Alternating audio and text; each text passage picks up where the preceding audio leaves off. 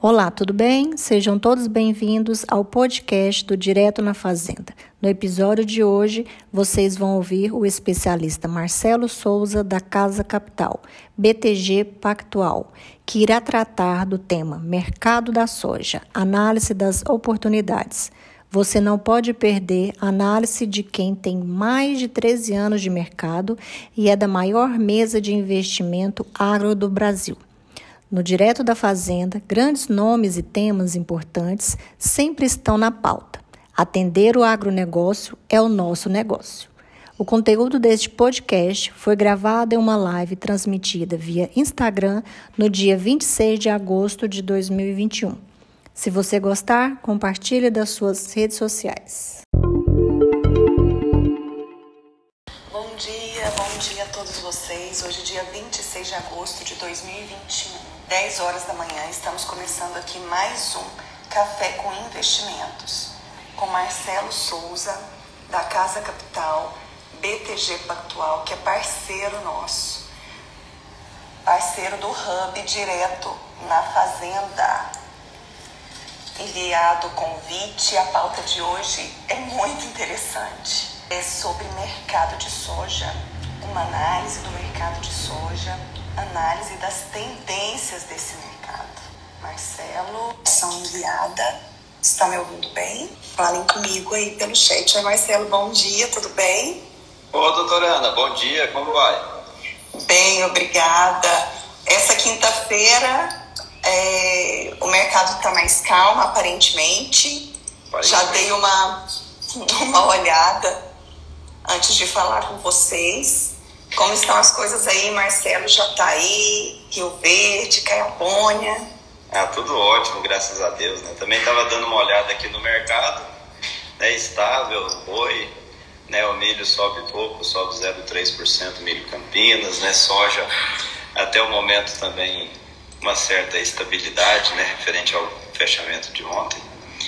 Então, tudo dentro da normalidade, né, por enquanto. Né? As tendências continuam, né, da semana passada para cá, não houve ainda, doutor, uma mudança na tendência, né? então a gente tem uma tendência de alta para arroba, tendência de alta para a saca de milho, para a saca de soja, né? apesar de ter alguns pontos para a gente observar. Né?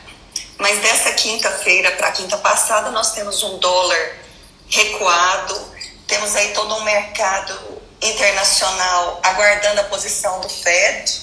O Jackson Hole pretende manter né, as taxas de juros americanas no patamar em que estão, subsídio, tem toda uma preocupação inflacionária, não só no Brasil.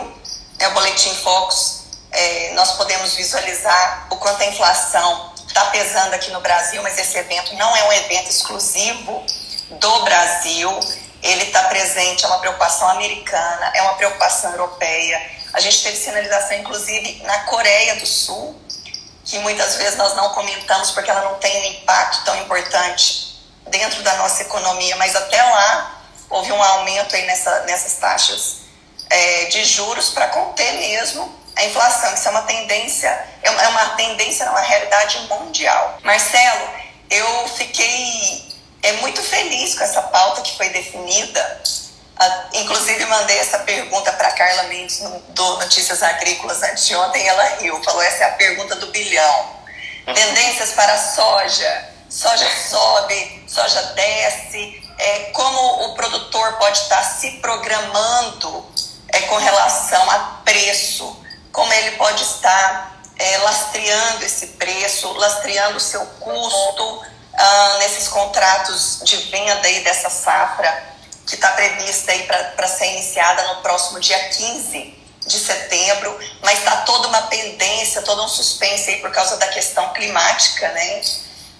Nós vemos que está é, tá tendo um adiamento aí dessas chuvas, parece que vai haver uma repetição dessa safra do, do milho, né? É, com o adiamento do início das chuvas, provavelmente podemos ter um adiamento do início do plantio, então está toda uma, uma tensão, suspense aí pela questão climática, porque nós sabemos que a safra esperada do Brasil é mais uma safra recorde. Nós temos uma perspectiva de aumento até das previsões que estavam aí por volta de 5%, já previsões em mais de 8%. Eu particularmente acredito que isso vai passar dos 10% de aumento de safra.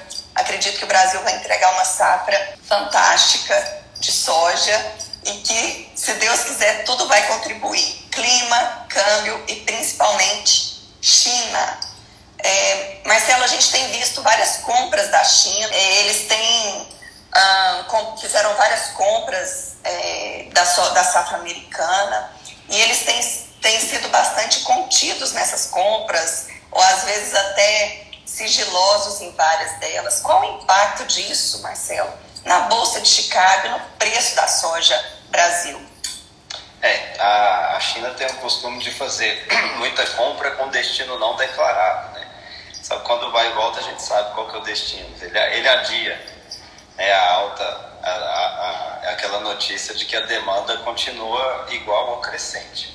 Né? Então, quando a gente vê é, o tamanho desse mercado de soja, a gente vê que essa demanda por soja doutor, ela vem crescendo a cada ano. Então, eu acabei, né, fiz um estudo aqui com a produção mundial do ano passado. E a produção mundial do ano passado, o mundo consumiu aproximadamente 370 bilhões de toneladas de soja. E por curiosidade, é, eu vi quanto que o mundo produziu de soja, ele produziu 361 milhões de toneladas de soja. Então o que, que aconteceu? A gente teve que usar o estoque estratégico para a gente poder alimentar todas as bocas do mundo, porque nós não produzimos o suficiente, nós consumimos mais do que nós produzimos. Então é por isso que a soja ela vem subindo. É, eu fiz também uma, fiz uma média de consumo por dia né, do mundo. O mundo ele consome aproximadamente um milhão de toneladas por dia. Pouco mais do que isso, tá? Não é só um milhão, é um milhão, né, 0,13 é, de toneladas, milhões de toneladas por dia. Então, é muita coisa, é muita soja. É Porque nós temos assim, o, com, é, o complexo soja, ele envolve alimentação humana, ele envolve alimentação animal, animal ele envolve biocombustíveis. É, quando, quando eu fiz um levantamento de dados a respeito dos óleos, do óleo de soja, da demanda por óleos vegetais mundiais, o quanto eles tiveram um acréscimo na, própria bolsa, a valorização deles pela pauta verde, né, a pauta de biocombustíveis. E realmente é assustador é o complexo soja e a demanda mundial pela soja. Marcelo. E o que assusta, doutor, tem um dado que assusta que a demanda por soja, ultimamente, ela vem crescendo acima do crescimento da produção, né? Porque a gente melhora a tecnologia, mas o crescimento da produção ele não tem acompanhado o crescimento do consumo de soja. Então, esse é um dado assustador. Não é à toa, né? Quando a gente fala que o preço da soja está subindo, o valor ele é um termômetro econômico.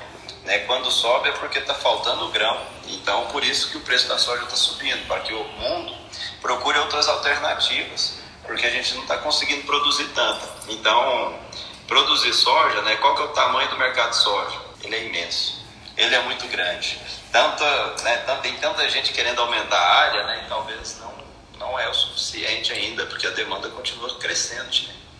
Eu vi um estudo de 2012, mas foi um estudo muito que fez uma projeção para 2050, que o mundo teria que dobrar a sua safra de soja de 2012 para atender a essa demanda. Eu não vi um estudo tão robusto quanto esse atual. Espero que o autor se ocupe disso, porque a pauta, essa pauta alimentar, é pauta energética, né? Porque quando se fala em soja, está se falando em alimento e energia. Deixar claro isso para os nossos, os nossos ouvintes aqui. E, e a nossa função aqui é realmente trazer essas informações que, que dão ferramentas para o produtor, que dão ferramentas para quem produz ter uma melhor gestão do seu negócio tanto uma gestão em custos, quanto trabalhando com estoque virtual, comprando contratos de soja aí na Casa Capital, né, Marcelo? Exatamente, doutor. Então, é uma das estratégias que nós usamos aqui é o estoque virtual, né, a compra de saca de soja na bolsa. Né, a pessoa vende ali a sua soja física e garante um preço mínimo. É um exemplo. A soja está 150 hoje, ela vai lá e vende a soja 150, ela garantiu 150. Mas se valorizar, ela está deixando de ganhar aquela valorização. Como que ela participa do ganho? Ela compra soja é, na Bolsa de Valores através dos nossos profissionais aqui da Casa Capital. Isso, e a Casa Capital ela está presente Goiânia, Anápolis, Jataí, Rio Verde, agora uma unidade em Uberlândia. E o Hub Direto na Fazenda tem parceiros por todo o Brasil. A nossa função é realmente auxiliar o agronegócio com informação de qualidade, com parceiros que apresentam resultados que vão desde a produção, do investimento necessário, do crédito, até a consultoria específica, técnica e jurídica, até o despacho dessa mercadoria no porto. Marcelo, agora eu quero que você me traga mais esses dados, que você disponibilize esses dados para nós, porque eu sei que você fez toda uma análise. Eu me diverti com essa pauta, porque eu achei uma pauta extremamente difícil de ser enfrentada, porque envolve uma análise de muitos dados, de dados mundiais. Uh, hoje o Brasil está com o Observatório da Agropecuária do MAPA. Sigam, fantástico essa ferramenta que foi aberta, porque ela possibilita a unificação, é o levantamento de dados por município, estatísticas. Então isso facilita muito os estudos e todos esses estudos eles impactam no crédito eles impactam aí no valor das commodities. Às vezes o produtor acha que a função dele lá é só produzir e que o que acontece no mundo não vai ter impacto no preço, não vai ter impacto no bolso dele. E a cada dia que amanhece, que eu abro e vejo as notícias, vejo quanto que a macroeconomia, o cenário mundial impacta diretamente no bolso do produtor rural.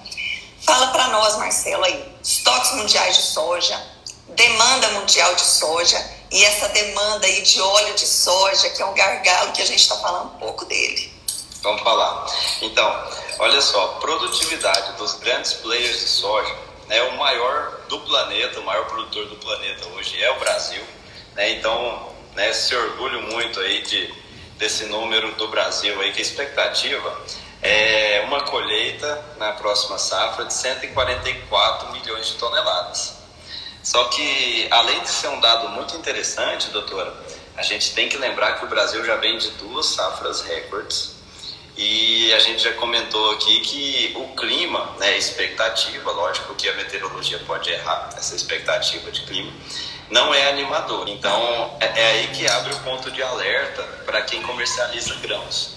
Né? Se a tendência do clima não é tão animadora, e três safra recorde, o produtor sabe que não é difícil extrair do campo, então a gente tem que ficar um pouquinho alerta com esse preço do futuro do milho, ou do, da soja, desculpa. Esse preço futuro da soja. Será que aquela pessoa que está travando a soja agora com a trade está fazendo um bom negócio diante desse cenário? Então esse é um ponto de alerta que eu já digo aqui para o produtor rural. E outro ponto de alerta também, mitigar esses riscos.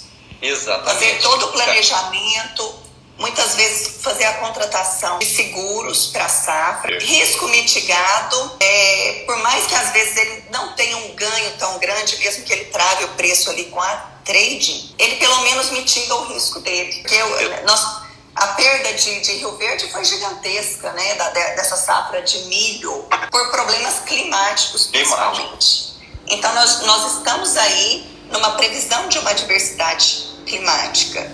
É, todos os dias buscamos colocar na rede informações com, que, que vêm do pessoal da Rural Clima ou de outras fontes acerca das previsões meteorológicas para o produtor realmente é, se precaver e estar tá atendendo a janela de plantio dentro do, do, do mais adequado, do, do, do adequado hídrico da região. Isso. Então, dentro, dentro desse cenário, doutor, a gente tem abordado aqui uma estratégia também com os nossos clientes, que é traga lá o seu custo né, com a sua soja, para você produzir a sua soja, e vamos, e vamos segurar pelo menos o custo, né, aquilo que você colocou de dinheiro para fazer produção. Essa é uma estratégia interessante que sai barato, que você protege o preço.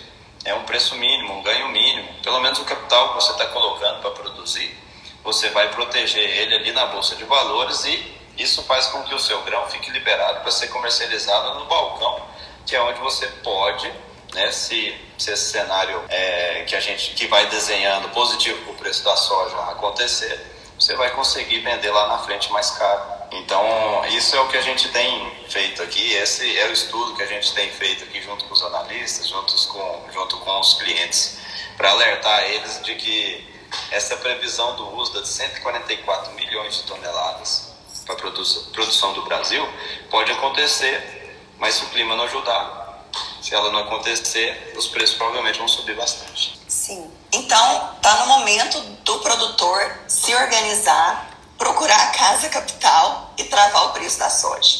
Ok? Travar o preço na bolsa é melhor que ele fique com a soja liberada para vender depois. Verdade. Verdade. E Marcelo, e ainda... esses estoques mundiais, a gente vê que eles estão muito apertados, mas que é um conjunto de fatores, né? Nós temos aí a, a estruturação do clima, nós temos o câmbio, nós temos essa forma que a China tem de, de, efetuar suas compras, muitas vezes até numa questão sigilosa, para não inflacionar mais ainda essa demanda. Que nós sabemos, e bem ou mal, ela dita muito o preço. Ela faz um controle velado aí dessas commodities. A China ela é comerciante por natureza. Então, ela, ela tem um, um histórico centenário, milenar de ser uma excelente comerciante. Então, eles adotam estratégias que realmente ditam os preços no mercado. Como estão esses estoques e essa demanda? O que você pode trazer de dados hoje? Então, ó, então o maior player é o Brasil, né, com 144 milhões de toneladas de expectativa. O segundo maior é os Estados Unidos. Segundo o USDA, ele vai produzir nessa safra 118 milhões de toneladas, que também é um outro alerta, viu, doutor? Uma vez que vários analistas acreditam que a safra desse ano não será melhor do que a safra do ano passado. E o ano passado, se eu não me engano, eles escolheram 116 milhões de toneladas. Isso. Só que por conta desse problema climático, dessa seca, já tem muito analista falando em 114 milhões de toneladas. Então já são 4 milhões de toneladas a menos se isso concretizar, são quatro dias de consumo mundial a menos, então não é pouco. É muita, muita, soja, muita soja a menor. Né? E o terceiro maior player em produtividade é a Argentina, com expectativa aí de 52 milhões de toneladas na próxima safra. Se eu não me engano, é. nessa safra ela colheu 42 milhões de toneladas, né? Se, se eu falo. E agora, nós falamos pouco são dos as nossos... produtividades, né? os grandes players. Agora falando um pouco dos estoques, doutor. O estoque mundial de soja hoje, é, estoque hoje é de 89,9 milhões de toneladas. Então isso é o que? Representa 88 dias de consumo mundial. Olha só o quanto o mundo está arrochado com soja. Por que eu digo arrochado, né? Por que, que esse estoque está tão baixo assim? Porque ainda falta mais de 60 dias para a colheita da soja dos Estados Unidos. Então, eu estou amando esses dados. É? Eu estou amando essa análise de dados. Então, olha só, se a gente tem hoje 88 dias de estoque e nós vamos utilizar mais 60 dias de estoque até sair a safra americana, nós vamos sobrar com o estoque apertadíssimo. Né? Vai ser 20, 22 dias, 28 dias. Exato, 28 dias apenas de estoque até a próxima safra. Isso se é a próxima safra sair né, conforme está no papel né? Porque já não tem muita gente que não acredita nisso, tem gente que acredita, tem gente que não acredita, os análises estão bem divididos nas opiniões, tá? É, agora, além desse, ah tá, e qual que é a expectativa do estoque para o próximo ano? É, então, levando em consideração que o Brasil vai colher 144 milhões de toneladas, esse estoque de 89 milhões de toneladas, ele iria virar 96 milhões de toneladas. Né? Se o Brasil conseguir uma safra recorde, então vai aumentar um pouco esse estoque. Só que esses 96 milhões de toneladas são só seis dias a mais de consumo. Então não é um grande aumento. E o que representa que a soja pode se manter num patamar superior por mais tempo, a não ser que o dólar venha para baixo. Aí a gente Marcelo, eu, eu tenho tenho vivido do agronegócio, a minha visão ela é bem multidisciplinar e eu estou assustada porque esses dados, eles, nós literalmente acendemos a luz vermelha em termos de segurança alimentar mundial. Mundial. Hoje o mundo tem sim um risco de segurança alimentar. Né? É, quando a gente olha ali para o estoque da China, é aí que a gente assusta mesmo.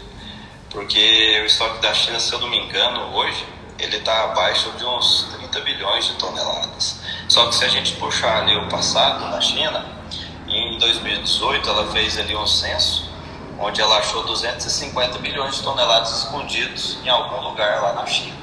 Então, muita gente acredita que não existiu esse, esses 250 milhões de toneladas. Então, se hoje ela só tem 30 milhões de toneladas e aqueles 250 não aconteceu no passado, então pode acontecer que lá na China já tem alguém passando fome. Então lá já é uma realidade. Né? Inclusive essas disputas comerciais que vem acontecendo, isso também pode ser um sinal de alerta. De que é, ali um pedido de socorro mesmo, é uma estratégia agressiva deles para poder né, manipular um pouco o preço de commodity. Então isso é um, é um sinal de alerta mesmo. Eu falo que até para daqui 10 anos, pensando em 10 anos, é um sinal de alerta até para segurança alimentar do mundo até quanto à guerra, porque guerra acontece por dois motivos: ou por falta de comida, ou então por disputa de poder. E no caso da China, as mas, duas coisas andam juntas. Então, mas é, ninguém é disputa poder com fome, né? ninguém disputa. Alimentar. Quando a gente fala aqui de preço de ninguém soja, disputa. É, quando a gente fala de estoque de soja, então é um assunto extremamente delicado. Então quando o estoque está baixo, o preço fica né, delicado. Qualquer notícia ruim de clima faz o preço da soja explodir. Né? Qualquer notícia né, positiva também pode fazer esse preço da soja, que já tem patamares recordes, despencar também.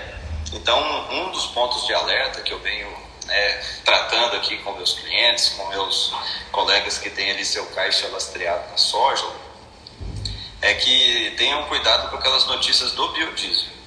Eu acho que a única coisa que pode levar o preço da soja para baixo hoje é aquela notícia do biodiesel, porque lá nos Estados Unidos a demanda por biodiesel é muito grande, é coisa de 30, 36% né, dos grãos são destinados ali para o biodiesel. Então, se ele zera, por exemplo, a mistura do biodiesel no combustível, então é uma demanda, sobra bastante grão para compor estoque, e aí sim, sim, o preço pode cair.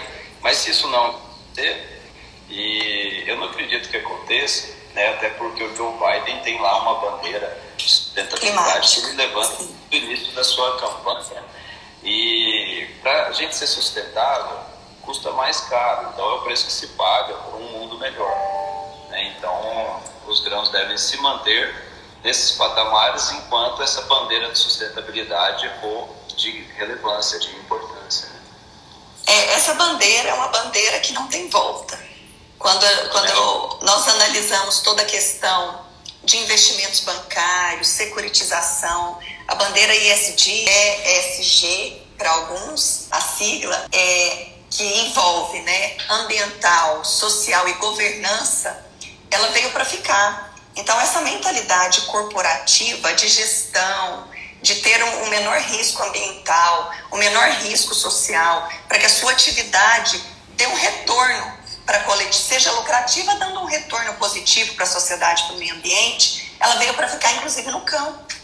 Porque muitas vezes nós é, temos abordado em várias outras pautas, no Direto na Fazenda, a questão da falta de gestão e governança do produtor rural, que muitas vezes só se vê como produtor, não se vê como empresário, muitas vezes é um gargalo para que ele tenha maior acesso à inovação, a, a linhas melhores de crédito, é, que estão muito além do plano safra, que hoje nós sabemos que o financiamento privado do agronegócio, ele movimenta praticamente dois terços do agro.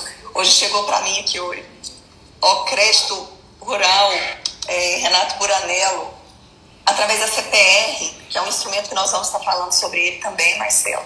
Então, voltando, eu vejo que essa demanda mundial de óleos vegetais, ela cresceu muito. Realmente, o óleo de soja é muito usado nos biocombustíveis. Aqui no Brasil, nós já tivemos uma redução da quantidade do óleo de soja usado nos bio, no biodiesel por causa do preço da soja, que tornaria quase inviável o valor do biocombustível, mas essa, essa demanda por óleo de soja em biocombustível é muito grande. Então, Fala um pouco aí sobre essa demanda mundial de óleo de soja, esse preço que disparou dos óleos vegetais. É, vamos falar mais sobre de soja hoje. No outro momento a gente vai tratar sobre essa possibilidade de investimento aí com você, essas tendências. Então vamos lá. Qual é a expectativa do USDA para a próxima, é para esse ano de consumo de, de óleo de soja? É de 12 bilhões de libras de óleo de soja serão destinados aí para produção de biocombustíveis. E qual foi em relação ao ano passado? Né? O ano passado foi 9,5 bilhões e no ano anterior, né, a safra 2019-20, 8,6 bilhões. Então, olha o quanto cresceu, de 8 para 9,5 e de 9,5 para 12 bilhões. Olha o quanto a demanda vem crescendo aí por esse óleo de soja. Quando a gente olha também a demanda mundial de soja, a gente vê que a expectativa dos Estados Unidos é de esmagar 60 milhões de toneladas e 55,9 milhões de toneladas para exportação. Essa é a expectativa dele, né? um total de 116 milhões de toneladas. Então, vamos supor que né, o analista acerta e os Estados Unidos vão colher ali 114 milhões de toneladas. Né? Tem muito analista falando nesse número, né? bem abaixo do que o USDA mostrou para nós ali no relatório. Se isso acontece, quer dizer que os Estados Unidos não conseguiu produzir o que ele precisa para exportar e para esmagar. Então ficou abaixo, ele terá que mexer nos seus estoques que estão baixíssimos. Então mais um ponto de alerta. O Brasil, expectativa de demanda é de 50,4 milhões de toneladas para esmagamento é, e 85,6 milhões para exportação. Olha o tamanho da exportação do Brasil. Olha o tanto que o Brasil é precioso, é um parceiro precioso para a China. Porque só a China quando a gente fala no mundo, ela importa mais de 100 milhões de toneladas de soja. Então, provavelmente, ela é o maior e vai continuar sendo o maior cliente de importação aí do Brasil. Então, o Brasil exporta muita soja, muita para China. A Argentina, ela também tem uma expectativa de utilizar 38,65 é, milhões de toneladas para o consumo, só que a Argentina ela já vai mais no farelo de soja. Né? Ela fabrica muito farelo de soja e também vende, o principal consumidor é a China. E ela exporta ali 6,35 ali, milhões de toneladas de soja. Então essa é a demanda mundial de soja e a demanda mundial ali do óleo de soja. E eu, tava, eu estava olhando, Marcelo, Marcelo deu uma travada, voltou. É, esse complexo, Brasil e os nossos vizinhos, que nós falamos muito pouco deles, Paraguai e Argentina, responde por praticamente 50% da produção mundial de soja. Então, é, às vezes eu fico, ah, por, que, que, esses, é, por que, que o Brasil, Argentina e Paraguai não têm tido uma, uma união de esforços até para ter um, para gerar uma melhor negociação frente àqueles que demandam o nosso produto. Talvez uma união dessas três nações, desses produtores, facilite muito, porque muitas vezes nós ficamos muito reféns, nós ficamos reféns de pautas políticas, nós ficamos reféns, nós que eu digo é o produtor, nós ficamos reféns de, do câmbio e o Brasil nunca dita, muitas vezes, as regras do jogo negocial. Então, muitas vezes, esse esforço conjunto vai certamente favorecer o preço. Tem uma outra questão, Marcelo, que, que é o impacto do Fed, porque semana passada, essa semana, o Banco Central americano tem geralmente tensionado muito o preço. O preço, o dólar, todas as questões macroeconômicas têm sido muito impactadas pelo Fed. O que está acontecendo? Oh, a política econômica do Fed e a política econômica aqui do Brasil ela vai impactar muito no preço da soja, porque a expectativa mundial hoje é, é de inflação, porque foi liberado muito dinheiro na crise para poder salvar as economias, então quando a oferta de dinheiro é maior, os preços sobem, então isso é inflação. Então como que a gente contém a inflação? Para conter a inflação, a gente tem que aumentar a taxa de juros para poder puxar de volta, sugar um pouco desse dinheiro que foi liberado na economia. Esse é o mecanismo econômico de defesa contra a inflação. Então, se a gente sobe taxa de juros, vamos falar do, do FED. Se o FED sobe a taxa de juros, ele atrai mais, ele atrai, ele atrai mais investimento lá, pra, lá em dólar para os Estados Unidos. isso faz com que a moeda americana se fortaleça. Tá? Agora, se o contrário acontece, o Fed mantém a taxa de juros dele inalterada e o Brasil aumenta a taxa de juros dele, aí o Brasil ele vai atrair o capital, né, vai atrair dólar aqui para o Brasil. O que, que vai acontecer? O câmbio vai desvalorizar e se o câmbio desvaloriza, a soja também, porque a soja é em dólar. Então é extremamente importante a gente ficar de olho no Fed, nas políticas do nosso Banco Central, né, do Copom, do CPM, é, na nossa política econômica, porque isso pode impactar diretamente no bolso do produtor rural. Se a taxa de juros Selic, por exemplo, subir demais, ela pode derrubar o dólar. E se ela derruba o dólar, derruba o preço da soja também. Então, é um outro ponto de alerta e é uma outra estratégia que nós temos aqui para ajudar o produtor rural. O produtor rural que acha que isso pode acontecer, ele pode travar o câmbio é, no patamar de hoje. É, se hoje o câmbio, deixa eu ver quanto que ele está aqui nesse instante, o dólar está aqui a 5,24. Se ele acha que está num patamar interessante, ele pode travar o câmbio aqui a 5,24. E aí, se acontecer uma elevação muito grande dessa taxa Selic, o dólar voltar para 4,80, ele não terá esse impacto se ele tiver travado no dólar. Sim, então são duas estratégias que você já falou. Ele pode, o produtor ele pode estar travando o preço da soja e ele pode travar o câmbio. Por isso que Exato. temos que falar com quem realmente sabe e vive disso, que é o, que é o caso da Casa Capital e do Marcelo. Porque realmente vocês têm essa visualização, vocês conseguem fazer é, as tendências, as perspectivas de mercado e gerar uma solução melhor para quem está produzindo e até para aquele que não produz, mas interessa investir no agronegócio. Nós sabemos que o, o agronegócio brasileiro, a profissionalização do agronegócio, seu crescimento é algo que veio para ficar. Então, muitas vezes você não tem terra, mas interessa em estar tá investindo no agronegócio. Essas ferramentas, a compra desses contratos, também pode ser usada por você. E o porquê que isso é interessante? Porque o seu investimento no agronegócio vai retroalimentar esse sistema de financiamento do agronegócio. Com mais dinheiro disponível, o, o valor do juro repassado para o produtor produzir vai ser menor porque vai ter uma maior oferta de crédito e com isso o nosso produto agropecuário ele vai ser mais competitivo. Então todos ganham. Aqui é, é, é o jogo do ganha-ganha, literalmente, não é, Marcelo? Realmente, doutora. É o jogo do ganha-ganha. Se todo mundo usa o mercado financeiro, todo mundo tende a ganhar uma fatia desse mercado do agro né, que é tão grande aqui no Brasil. Então, como que a Casa Capital pode ajudar vocês nisso? Então, a gente fica por conta de acompanhar esses, esses políticas econômicas, acompanhar esse preço do agro, da soja, do milho, do boi.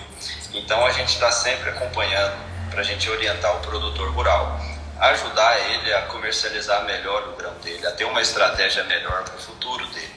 Né? Porque, no fim das contas, o que importa é ele se manter no negócio, ele ganhar dinheiro, ele lucrar e a gente ajuda ele nisso.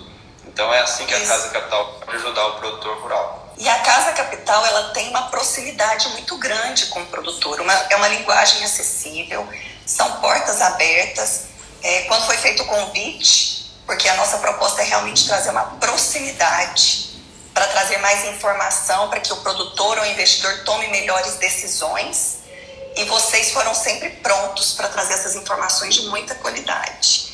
Nós hoje estamos ali com o Dr. Fabiano Ferrari, eh, que é de Rondonópolis, Mato Grosso, está hoje ali na trajetória para Sorriso e Primavera do Leste. Nós temos aí o Ivan da Geoflorestalpa, que trabalha ali em toda aquela região ali, Maranhão, Tocantins, e tem extensões em vários outros estados, que trabalha com, com projetos organizar toda a documentação para depois chegar aí, no, aí na Casa Capital. Então, a rede, nós temos uma rede para atender o agronegócio. E, um, e, a Casa Capital é a parceira do Direto na Fazenda, que trabalha toda essa questão de investimento em commodities e também tem outras soluções financeiras para o produtor e para o investidor. Fala um pouco, Marcelo, sobre essas soluções. Perfeito, doutor. primeiro eu quero agradecer você que essa ideia do hub do Direto na Fazenda é uma ideia maravilhosa. Agradecer por, pela Casa Capital estar participando desse hub. E e avisar a todos que nós podemos ajudar desde o investimento, a gente trabalha com todos os tipos de investimento, nós trabalhamos também com linhas de crédito e também temos à disposição do produtor rural a nossa expertise de comercialização de grãos na bolsa de valores com, ajudas aí, com a ajuda do mecanismo financeiro. Então, a Casa Capital, ela desde 2013, ela tem essa bandeira água, ela está estrategicamente nos polos produtores, né? Jataí, grande produtor de grão, Rio Verde também, grande produtor de grão, Goiânia, Anápolis, Uberlândia. Né? Pretendemos chegar mais próximo ainda do produtor em outros estados também. Né? Estamos em pleno crescimento, doutora.